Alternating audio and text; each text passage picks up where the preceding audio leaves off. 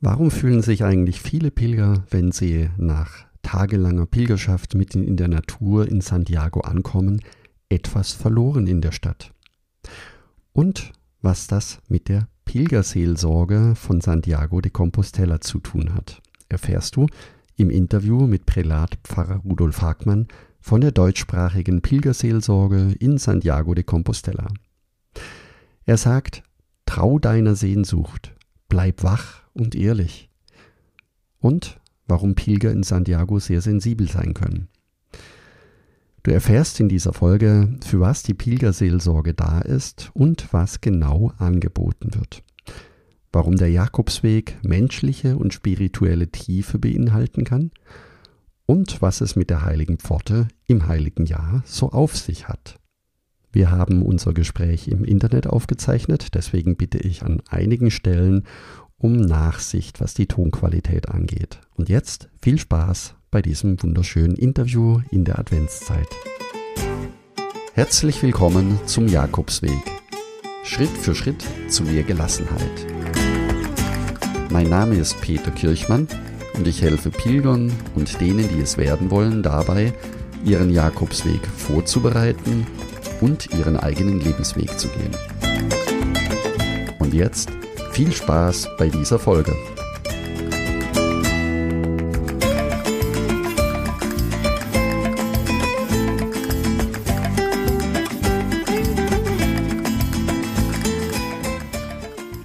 Liebe Hörerinnen, liebe Hörer, herzlich willkommen. Heute zu Gast im Interview unser Pilgerfreund Rudolf von der Pilgerseelsorge in Santiago de Compostela. Herzlich willkommen, lieber Rudolf.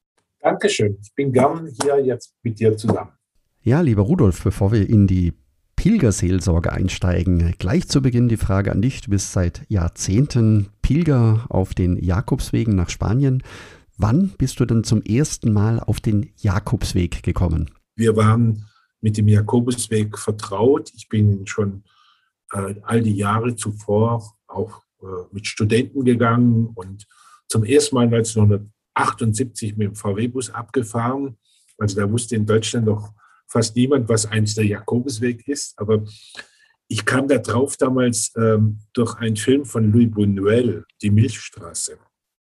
Mhm. Äh, dieser Film äh, erzählt ja praktisch die Geschichte der Kirche entlang von diesem Pilgerweg. Und das war so packend für mich, dass ich gesagt habe, mit dem Weg möchte ich mich ein bisschen beschäftigen. Und daraus ist dann äh, am Ende vom Studium äh, eine Fahrt geworden von Tübingen damals nach Santiago de Compostela. Und auf dieser Fahrt wuchs für mich auch so der Wunsch, ah, da möchte ich mal zu Fuß gehen. Und so kam es dann allmählich, dass ich dann in den Jahren zwischen 1990 und äh, also praktisch bis heute jedes Jahr irgendwie auf irgendeiner Etappe äh, unterwegs war. Mit dem VW-Bus 1978, das ist ja wirklich schon lange her. Ja, und wie ist dann die Idee der Jakobsweg Pilgerseelsorge der Deutschsprachigen entstanden? Also, man muss sagen, Pilgerseelsorge für die, für die deutschsprachigen Pilger, also die Pilgerseelsorge in Santiago gibt es ja schon immer, aber es war halt immer nur äh, in Spanisch. Ne? Und äh, wir waren zu dritt, das Ehepaar Wolfgang Schneller und ich. Und es war damals bei uns dreien auch so die Erfahrung, es ist eigentlich schade, wenn man in Santiago ankommt, wenn man zum Beispiel nicht der Sprache mächtig ist in Spanisch, haben wir eigentlich wenig Möglichkeit, ähm, ja, diesen Weg auch nochmals mit jemand anderem zu reflektieren oder irgendwie einen guten Schlusspunkt zu setzen. Also es war eher so das Gefühl, man kommt dort an und dann ja, steht man und dann, für manche ist es auch wirklich wie so ein kleines Loch. Und äh, in diesen Gesprächen unter uns kam so allmählich die Idee auf, Mensch, wir müssten da irgendwie so ein kleines Projekt mal starten, also Pilger zu empfangen und in ihrer Muttersprache zu empfangen und ihnen die Möglichkeit zu geben, also auch in ihrer Sprache so diesen Pilgerweg nochmals zum guten Ende, zum guten Abschluss zu bringen. Also ging es euch damals darum, was viele Pilger für sich selber feststellen, wenn sie in Santiago ankommen, dass plötzlich alles zu Ende ist. Und ihr hattet euch gedacht, da ein Programm aufzusetzen, dass die Pilger die Möglichkeit haben, einen anderen Abschluss für sich noch einmal zu erleben. Du bist ja dann weitere Etappen gelaufen. Wie ging es dann mit der Pilgerseelsorge weiter? Bin ich selber den Jakobsweg gelaufen, verschiedene Etappen und, und dann auch mit Studenten jedes Jahr eine Etappe von Tübingen nach Santiago. Also das war so ein Jahresprojekt. Äh, einmal bin ich dann auch den Weg von Sevilla nach Santiago gegangen. Aber es war immer wieder so die Beschäftigung mit der Frage, was, was macht man eigentlich dann, wenn man in Santiago ankommt? Ja, also viele sagen ja, der Weg ist das Ziel, aber man möchte ja auch irgendwann mal an das Ziel kommen. Man möchte ja irgendwann mal ankommen. Und was ist dann? Ja, also bricht dann alles bloß ab oder also so, das waren so die Fragen. Äh, und dann kam er auf die Idee, nein, wir starten jetzt ein äh, Projekt äh, des Pilgerempfangens. Und ich war damals in einer verantwortlichen äh, Stellung in der Diözesanleitung von Rottenburg-Stuttgart und ähm, habe dann von daher auch äh, äh, mit unterstützen können, dass wir sagen, wir probieren das jetzt einfach mal drei Monate lang. Wir suchen nach Geldquellen, das muss man irgendwie ein bisschen finanzieren und dann machen wir ein ganz, ähm, sagen wir mal, niederschwelliges Angebot ähm, und probieren mal.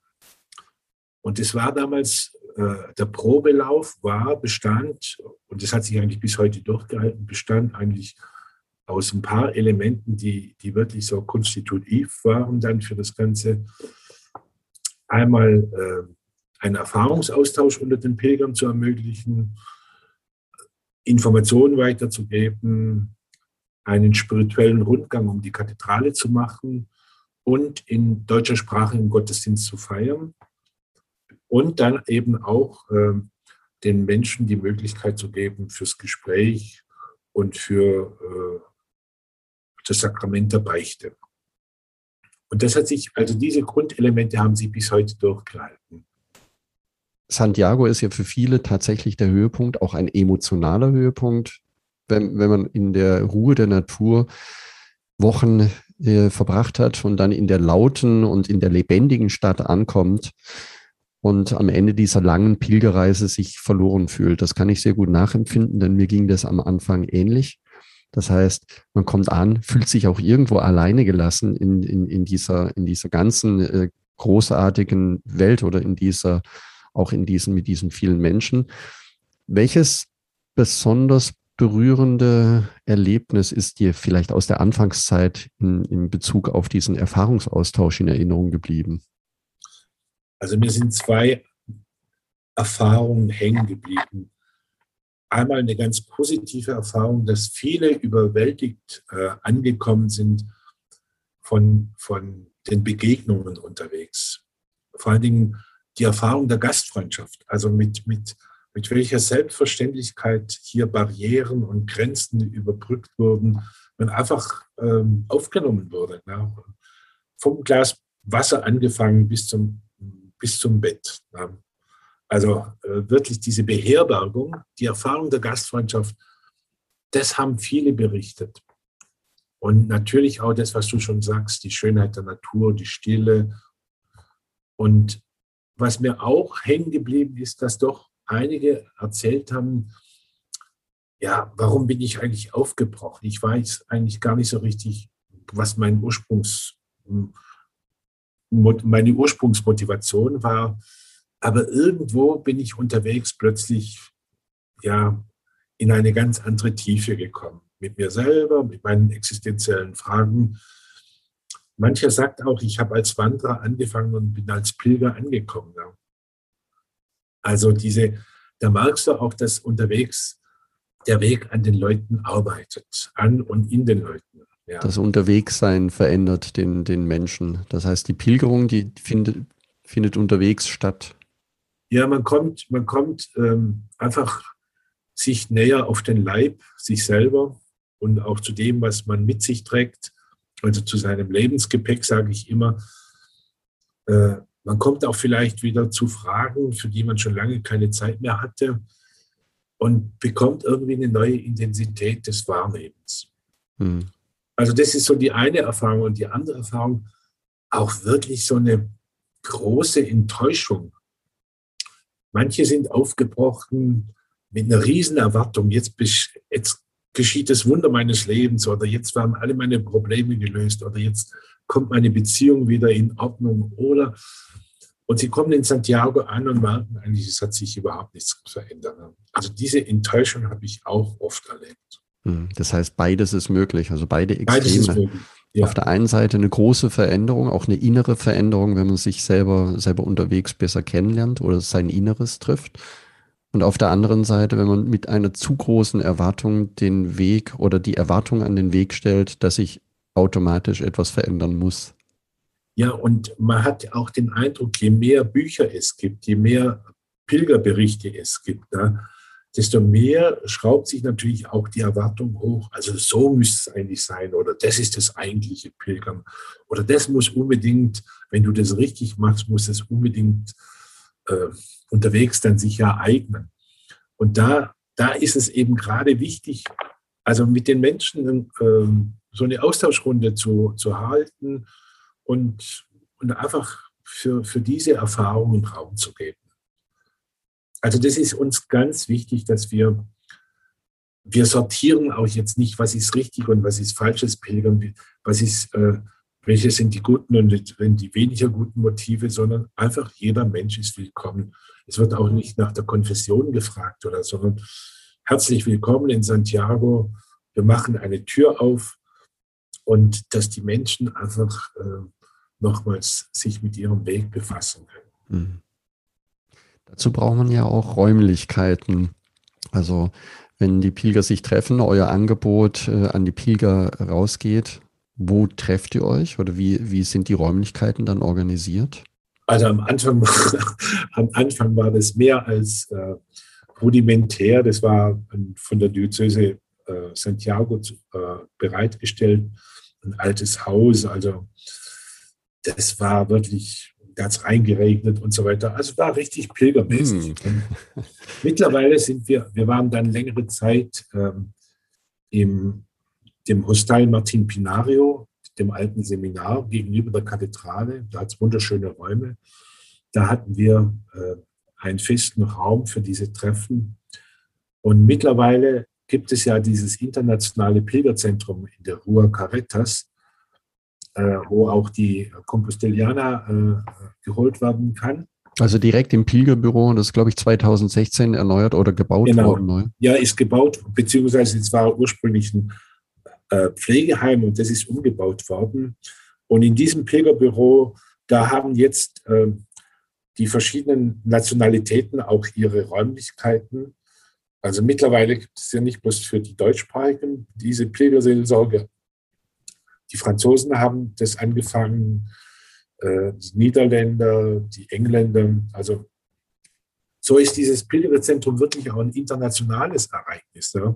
Mhm. Also man trifft da auch äh, jetzt die französischen Kollegen und äh, tauscht sich aus. Das ist wirklich ganz wunderbar. Das heißt, wenn ich mir das äh, richtig vorstellen kann, ist es so wie, wie, früher ein Jugendtreff, ein offener Raum, wo immer Gesprächsbereitschaft da ist, wo man sich äh, gemütlich austauschen, treffen kann. Das stelle ich mir sehr spannend vor, vor allen Dingen dann, wenn, wenn auch international, ähm, wenn, wenn die Pilger international sich treffen können oder eine internationale Austauschmöglichkeit vorhanden ist. Wie bekannt ist dann dieses Pilgerzentrum oder wie bekannt ist die Pilgerseelsorge für, für die Pilger im Vorfeld? Also ich glaube, das Pilgerzentrum ist sehr bekannt, weil das ja auch die, der, der Anlauf, äh, die Anlaufstelle ist, wo man sich in Santiago anmeldet, seinen letzten Stempel bekommt, dann äh, den Pilger, äh, die Compostelliana bekommt. Also das ist sicherlich bekannt, wie bekannt ähm, jetzt die Seelsorgeangebote sind. Das äh, entzieht sich mir, aber da habe ich wirklich den Eindruck, da müssen wir noch mehr dran arbeiten. Hm. Also wir versuchen zwar über die deutschsprachigen Jakobusgesellschaften das weiterzugeben in den unterschiedlichen Pilgerführern, zum Beispiel von Raimund Joos ist, äh, ist es erwähnt. Wichtig ist vor allen Dingen für uns die äh, in Santiago selber, jeden Tag um 12 Uhr ist ja die Pilgermesse oder abends um 19.30 Uhr. Da gibt es immer zuvor eine Ansage in der Kathedrale, äh, wo wir das Programm nochmals vorstellen. Das wird von vielen gehört. Ich glaube, es ist zu wenig bekannt auch für die Pilger in der Vorbereitung. Ich bin ja mit vielen, vielen Pilgern ähm, im Kontakt, wenn es um die Vorbereitung ihres eigenen Weges geht. Natürlich, wie komme ich zu meinem Startort, äh, wo kann ich übernachten, so diese ganzen, diese ganzen Fragen, die für die Organisation notwendig sind. Aber die Frage, was mache ich in Santiago, wenn ich angekommen bin oder welche Möglichkeiten habe ich dort, die habe ich selber auch noch nicht ähm, noch nicht fokussiert. Das heißt, auch für mich ist so, wenn ich in Santiago angekommen bin, dann, wie vorhin schon gesagt, ich fühle mich in aller Regel in eine andere Welt versetzt oder unterwegs bin ich in einer eigenen Welt, in meiner inneren Welt, während ich dann in Santiago, wenn ich angekommen bin, wieder im Hier und Jetzt bin. Und ein Angebot, wo ich mich austauschen kann oder auch in, in du hattest vorhin erzählt von dem abendlichen spirituellen Rundgang um die Kathedrale. Das stelle ich mir sehr spannend oder sehr magisch vor. Die Kathedrale erzählt ja Geschichte und erzählt Geschichten, Lebensgeschichten. Und, und diese Geschichten praktisch vernehmbar zu machen und mit den einzelnen Pilgergeschichten und Lebensgeschichten in Beziehung zu bringen, das ist eigentlich, ähm, das ist eigentlich der, der Sinn eines spirituellen Rundgangs. Also es ist keine kunsthistorische Führung. Es ist auch keine, äh, keine geschichtliche Führung, dass wir also nochmals den ganzen äh, Pilgerweg geschichtlich aufrollen, sondern wirklich der Versuch, ähm, einzelne Elemente der Kathedrale von außen, also zum Beispiel das Südportal, ähm, ja, äh, sprechen zu lassen. Gibt es da einen Punkt, wo du, wo du sagst, das ist so, so ein Highlight äh, auf diesem Rundgang, wo du sagst, diese, diese Information für den, für den abendlichen Rundgang ist etwas ganz Besonderes, wo die Pilger selber sagen, das, das habe ich nicht gewusst oder das ist etwas, das mich sehr stark jetzt erreicht oder berührt hat? Es geht wirklich darum, ähm, die Einzelnen in ihrer Erfahrung ernst zu nehmen. Und ich glaube, dass Menschen, die unterwegs sind auf diesem Pilgerweg, ja auch irgendwie von einer Suche, von einer, von einer Sehnsucht auch bewegt sind. Und, und da, äh, da sprechen so, so Bilder wie dieses Südportal oder der Portico della Gloria, die sprechen natürlich in ihrer Bildersprache, sprechen die von der Sehnsucht. Und äh, deswegen berührt es, äh, berührt es sehr. Also ich habe mal ähm, mit einem Menschen ein langes Gespräch gehabt. Und irgendwann kommt ja mal die Frage, was machst du? Was machst du beruflich? Ja, und, und dann erzählt er mir, dass er Operndirektor in der Tschechei ist. Und ähm, dann habe ich gesagt, mein Gott, dann müsst du doch dieses Portal musikalisch hören. Da sagt er, ja, ich gehe mit dir mal nochmals dahin. Ja? Und das war so faszinierend, also mit einem Musiker diese, diese, diese Steine anzuschauen. Ja, also wirklich, äh, da haben wir gemerkt, da, da gibt es eine Unmittelbarkeit, die ist einfach grandios. So eine Art universelle Sprache, die den Menschen erreicht, unabhängig seiner, seiner Herkunft und, und seiner Prägung. Das ist schon beeindruckend. Ich habe Rudolf ähm, immer wieder Fragen, auch äh, jetzt, jetzt in diesem Jahr, bezüglich des Heiligen Jahres und der Pforte der Vergebung. Und äh, natürlich äh, kommt dann die Standardfrage, sind tatsächlich alle Sünden im heiligen Jahr vergeben? Also lohnt es sich dieses Jahr zu laufen, beziehungsweise sogar 2022 haben wir nochmal ein heiliges Jahr. Und lohnt es sich zu laufen, damit meine Sünden vergeben sind? Das ist teilweise, teilweise sehr humoristisch gedacht oder gemeint, aber trotzdem hat es bei vielen Menschen die Fragen auch noch einen, einen, einen ernsten Kern oder etwas, das, das trotz aller, trotz aller humoristischen Einlage, wenn man, wenn man mit der Religion nicht mehr so stark verknüpft ist, wie es früher der Fall war, bleibt trotzdem noch ein, ein kleiner Funke übrig. Es könnte sich ja trotzdem lohnen, den Weg in einem heiligen Jahr zu laufen, um durch die Pforte zu gehen. Was erzählst du den Pilgern über die heilige Pforte? Ich muss natürlich mit einem gewaltigen Missverständnis aufräumen. Also die heilige Pforte ist nicht der Ort, wo die Sünden vergeben werden. Aber viele haben so die Vorstellung von einer Duschanlage. Also wenn ich da durchgehe, dann äh, bin, ich, bin ich sauber, bin ich clean. Äh, das ist natürlich nicht, äh, nicht der Sinn von dieser Pforte.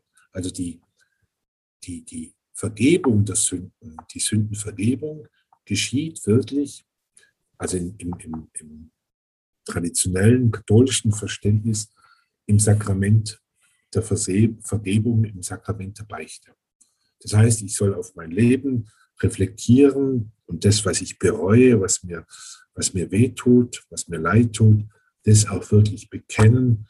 Und dann habe ich die Gewissheit, dass mir wirklich vergeben wird. Jetzt, die heilige Pforte ist ein Symbol dafür. Die heilige äh, Pforte ist ein Symbol für die, für die, sagen wir mal, für die grenzenlose Offenheit Gottes. Jeder darf kommen, jeder darf eintreten, jeder soll sich wirklich sich und seinem Leben stellen können. Und die heilige Pforte ist auch verbunden mit, mit einer Zusage, du Mensch mit deinem Leben, mit deiner Lebensgeschichte, du bist nicht allein.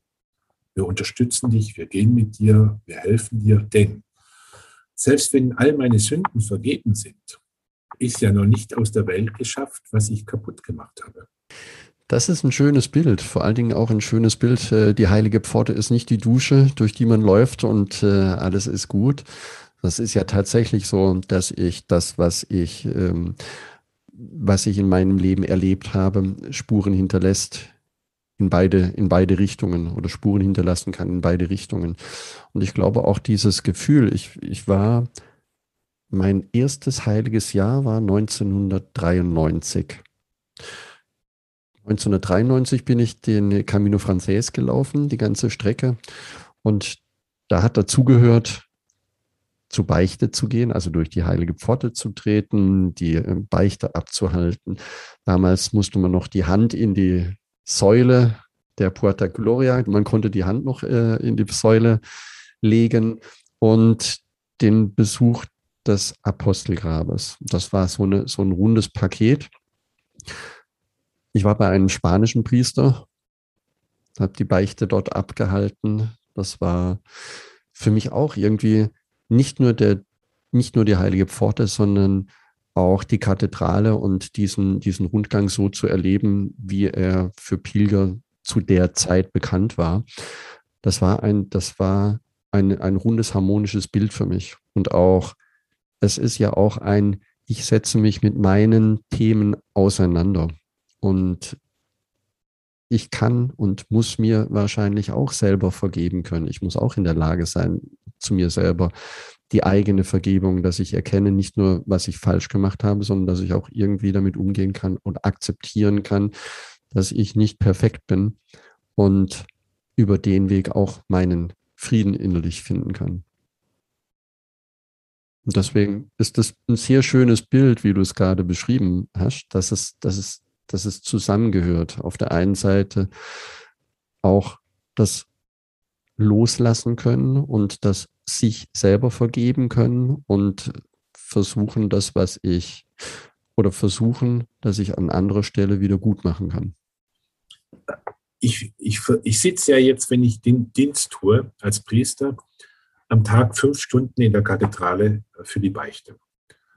Also jetzt äh, wieder in dieser vergangenen Zeit für Deutsch, Englisch und Spanisch.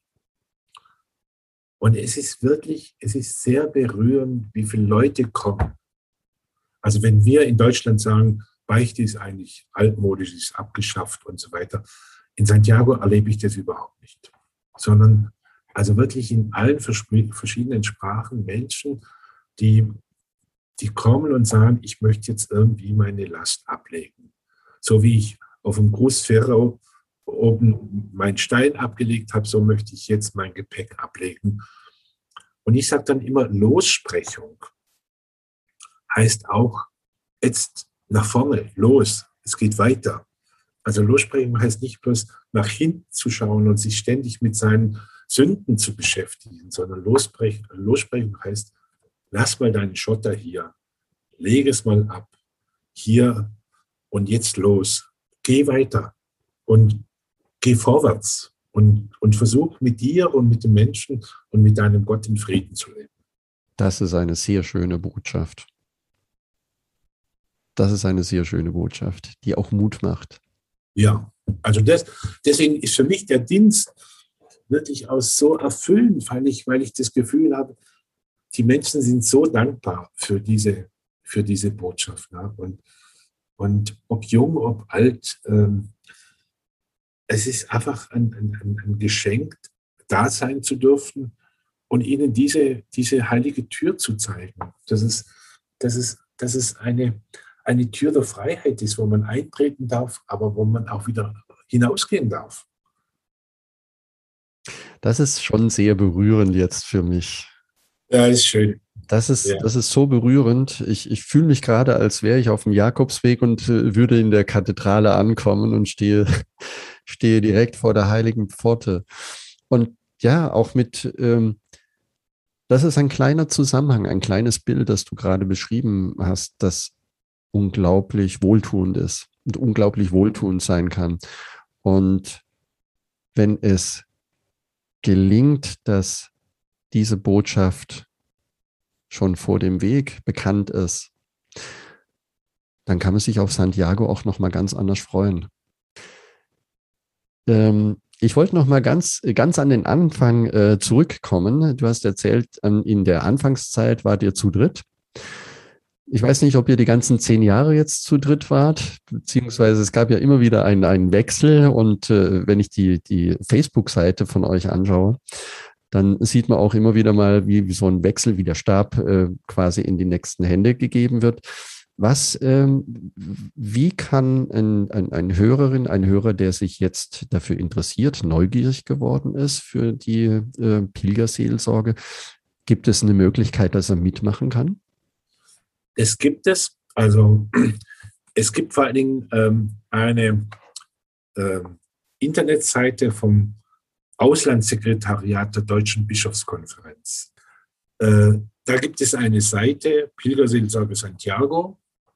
Da findet man die, mal die ganzen Informationen auch nochmals. Und da gibt es auch ähm, drei Verantwortliche. Das ist der Peter Altmaier von der Bischofskonferenz, das ist die Frau Martina Hans und das bin ich. Was wäre was wär denn für dich wichtig äh, oder wertvoll, was äh, die, was entsprechende Personen mitbringen würden? Also erstens mal, ähm, dass sie irgendwie in ihrem Herzen was mit dem Thema Pilgern anfangen können. Also zweitens, ähm, dass sie wirklich gut geschult sind, mit anderen Menschen äh, sehr respektvoll und, und ähm, behutsam umzugehen in erster Linie das emotionale Einfühlen in, in die Pilger, auch eine gewisse Ehrfurcht, Bescheidenheit, Demut. Ja, und, und, und, ein hoher Respekt vor dieser Lebensgeschichte. Ne? Ich meine, ja. äh, die Pilger teilen mit uns ja ganz, ganz Persönliches und, und, und mit dem muss man auch sehr demütig, wie du sagst, und, und, und behutsam umgehen können. Mhm. Also, die Pilger sind nicht unsere Objekte, mit denen wir jetzt irgendwie Seelsorge betreiben. Ja. Ja. Sondern es, äh, es muss zu einer sehr achtsamen Begegnung kommen können.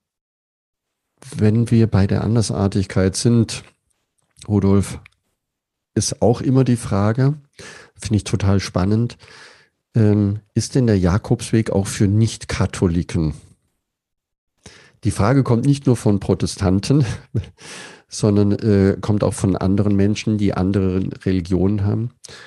Und frage mich immer wieder, ist denn, darf ich den Jakobsweg laufen, wenn ich nicht katholisch bin? Also der Jakobsweg ist das, sagen wir mal, das demokratischste, was es eigentlich gibt. Der ist nämlich für alle Menschen. Also es gibt da keine Einlassbedingungen, sondern das ist der Weg. Und, und jeder äh, darf den gehen und, und, und, und soll ihn mit seiner, mit, mit seiner Gestalt und mit seiner Geschichte füllen. Ja. Das ist auch faszinierend, wie, wie unterwegs die unterschiedlichsten Menschen aus der ganzen Welt, egal in welcher Zusammensetzung, sich verstehen und man Menschen trifft, vielleicht manchmal nur einmal an einem Tag und danach nie wieder und trotzdem etwas Bleibendes zurückbleibt, nämlich die Nähe zu den Menschen und die, diese, diese großartige Verbundenheit, die der Weg automatisch äh, schenken kann. Also das, das habe ich selber auch so erlebt. Also das mhm. ist so diese Entgrenzung. Es spielt überhaupt keine Rolle, welchen Titel du hast oder was für einen Beruf du hast oder es spielt überhaupt keine Rolle, sondern die Frage heißt immer, wo kommst du her und wo willst du hin und, und, und wie geht es dir unterwegs. Ne? Also, und da triffst du, da triffst du vom Minister äh, aus Norwegen äh, bis zum, ich weiß nicht was, alles. Ne? Bis zum Operndirektor von Prag. Und, hm. sehr schön. Es war jetzt eine sehr, sehr schöne Erklärung, dass alle auf dem Jakobsweg laufen dürfen und können sich selber finden und dort eine eigene neue Dimension für sich erleben können. Ich würde jedem einfach den, den Impuls geben, trau deiner Sehnsucht und, und folg deiner Sehnsucht. Mhm. Und dann wird dich das irgendwo hinführen. Und dann, aber bleib wach und ehrlich. Ja? Trau deiner Sehnsucht und bleib wach und ehrlich. Das ist ein, ein wunderbares Schlusswort, lieber Rudolf. Ich danke dir vielmals für die Worte und für den Austausch. Die Pilgerseelsorge in Santiago de Compostela, sie wird uns noch weiter begleiten und wir werden im Frühjahr nochmal ein Interview durchführen, wenn die Pilgerwege wieder geöffnet werden, die Pilgervorbereitungen anlaufen und werden dir, lieber Hörer und liebe Hörerin, über die Pilgerseelsorge von Santiago noch einmal berichten. Herzlichen Dank und vielen, vielen Dank und buen camino, lieber Rudolf. Buen camino, dir auch. Vielen Dank und vielen Dank für deine für deine tolle Arbeit äh, mit, mit deiner Seite und mit dem Podcast. Also, und jetzt auch für, für, diese, für diese ganz schöne, ehrliche Begegnung zwischen uns beiden. Das war jetzt ein Pilgeraustausch äh, in Santiago. Ja, ja, genau. Wie in einer schönen Pilgerherberge am Abend oder eben in Santiago beim Ankommen in der Pilgerseelsorge. Das nächste Mal bin ich auf alle Fälle dort mit dabei. Liebe Pilgerin, lieber Pilger, herzlichen Dank, dass du zugehört hast und ich freue mich, wenn wir uns nächsten Sonntag wiederhören. Und denke daran, du bist wunderbar. Ich wünsche dir eine lebensfrohe und schöne Woche, einen schönen Adventssonntag und Buen Camino. Dein Peter Kirchmann von Jakobsweg-lebensweg.de.